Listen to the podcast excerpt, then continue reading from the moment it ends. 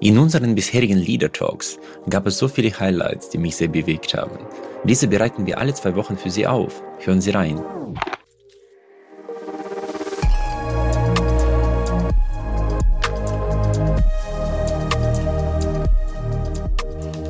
Und äh, im Zentrum zum Beispiel der Führungs- und Organisationsprinzipien steht die Selbstverantwortung und Autonomie der Teams ja, wo sie versuchen, die Verantwortung möglichst am Ort des Geschehens zu erzeugen und zu belassen. Und in diesem Rahmen, dass die Leute einfach viel adaptiver sind in diesem komplexen, äh, dynamischen Umfeld. Wie gestaltet man das, Herr Professor Rösli? Warum ist das noch so wenig verbreitet? Oder vielleicht ist es verbreitet, aber fühlt sich nicht so an? Also die gute Nachricht ist, es wird immer verbreiteter. Okay. Also da ist in den letzten Jahren doch viel gegangen äh, und es wird noch viel gehen. Das ist meine klare Hypothese. Also es ist erkannt, äh, dass man, dass man sich Gedanken machen muss, wie wie führt man heute eine Organisation. Und der Gedanke, oder, und das ist eine Parallele äh, zur Agilität, dass einfach möglichst dort Entscheidungen gefällt werden, wo auch das Wissen ist. Ist eigentlich mhm. banal, oder? Und nicht irgendwie hierarchisch, sondern wir haben heute gut ausgebildete Leute, die verstehen ihren Job, die kennen allenfalls den Kunden besser als irgendwie die Hierarchie und dass möglichst dort, wo das Wissen ist, auch die Entscheidungen gefällt werden. Damit eben schneller entschieden werden kann und dass die Entscheidqualität auch höher ist, weil man eben äh, das, das Wissen hat, mhm. äh, das man braucht, um die, äh, um die Entscheidung zu fällen. Ja, was für mich aus, auch aus Ihrem Buch sehr plakativ äh, war und sehr gut nachvollziehbar. Sie sagen, jede Organisation, jedes Unternehmen kann in drei organisationelle Bausteine geclustert werden. Das ist äh, Value Creation Center, das sind die autonome Teams, die nah am Kunden sind und eigenständig und eigenverantwortlich den Wert erzeugen. Dann haben wir Support äh, Bausteine sozusagen, die diese Teams unterstützen mit den allgemeingültigen Themen, die sozusagen synergetisch vielleicht lieber zugearbeitet werden können. Dann gibt es eine Führung, die den strategischen Rahmen vorgibt und äh, die Leute, wie Sie sagen, empowert, äh, diese Leistung zu erbringen. Ist das richtig zusammengefasst oder äh, würden Sie das noch ergänzen?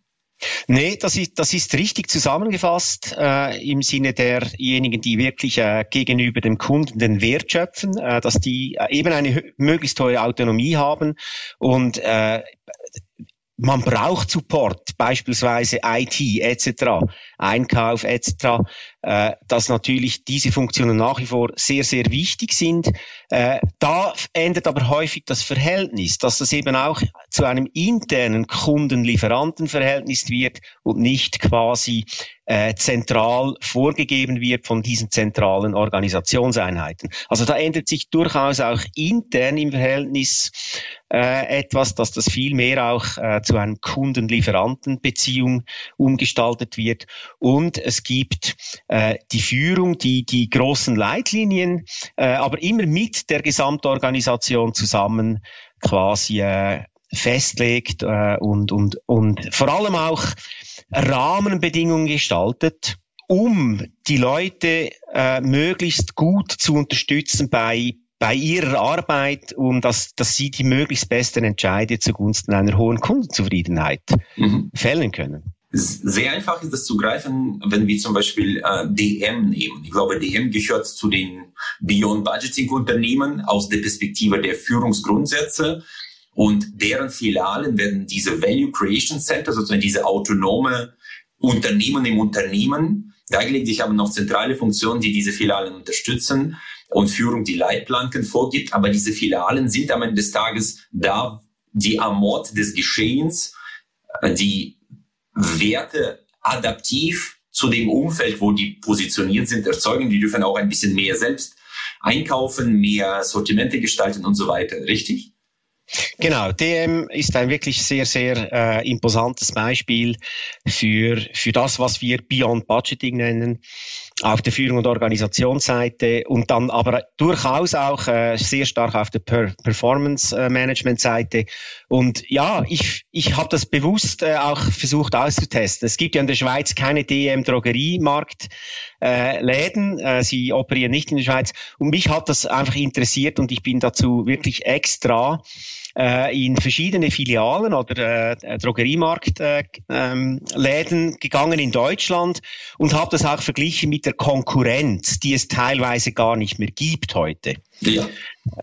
Äh, und das war wirklich ähm, äh, greifbar und spürbar, oder, dass es da wirklich anders tickt. Also man ist, äh, man ist da wirklich anders behandelt von den Leuten, äh, die sehr, sehr kompetent, äh, aber auch in ihrem Auftritt sehr auf Augenhöhe, aber trotzdem sehr dienstleistungsorientiert äh, mit den Kunden umgehen. Also das fand ich extrem spannend. Ich, ich finde, dass man spürt das, wenn man dort in den Laden reinkommt.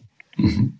Und äh, das ist jetzt aus der Filialhandelsperspektive relativ einfach. Man kann auch sich gut vorstellen, äh, das sind die autonome Einheiten, die lasse ich einfach so laufen, gebe denen viel mehr Verantwortung und die Ressourcen selbst, die Ziele zu erreichen. Wie ist das aber mit einem klassischen in einem industrieproduzierenden Unternehmen zu gestalten? Wie schaffe ich dort diese Autonomie Einheiten oder Value Creation Einheiten aufzubauen? Äh, es gibt ganz, also es gibt verschiedene äh, Organisationsansätze. Ein, ein wahnsinnig spannendes Beispiel finde ich Morningstar. Mhm. Das ist äh, eine amerikanische äh, Tomatenverarbeitungsfabrik oder Unternehmung. Okay. Ist Weltmarktführer im äh, Business-to-Business-Bereich. Darum ist, äh, sind sie nicht so bekannt, äh, aber wirklich Weltmarktführer dort.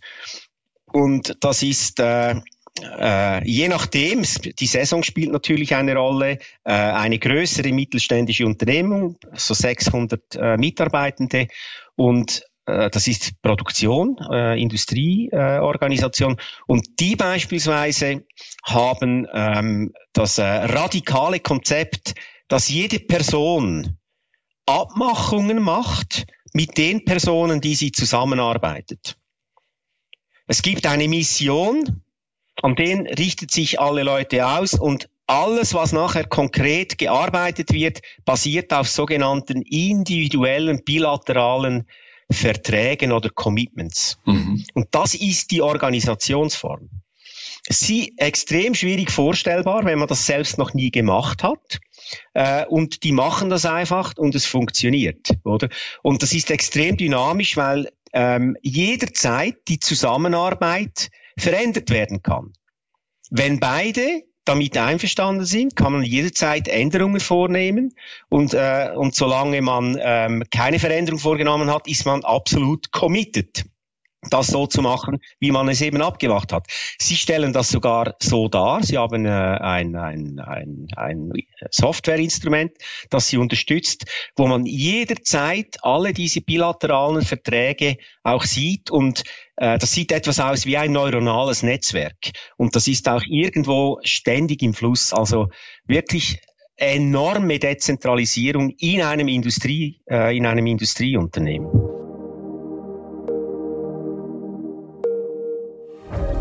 Da Sie diese Impulse bis zum Ende gehört haben, kann ich Ihnen auch den gesamten Leader Talk empfehlen. Den direkten Link dazu finden Sie in den Show Notes. Folgen Sie uns gerne, damit Sie auch in Zukunft keine Impulse verpassen. Ich freue mich sehr, dass Sie auch diese Folge bis zum Ende gehört haben. Wir investieren viele Ressourcen und Leidenschaft, um diesen Podcast möglich zu machen. Sie würden uns sehr helfen, wenn Sie dem Podcast folgen und vielleicht auch bewerten würden. Ich danke Ihnen im Voraus. Ich freue mich auf unser Wiederhören.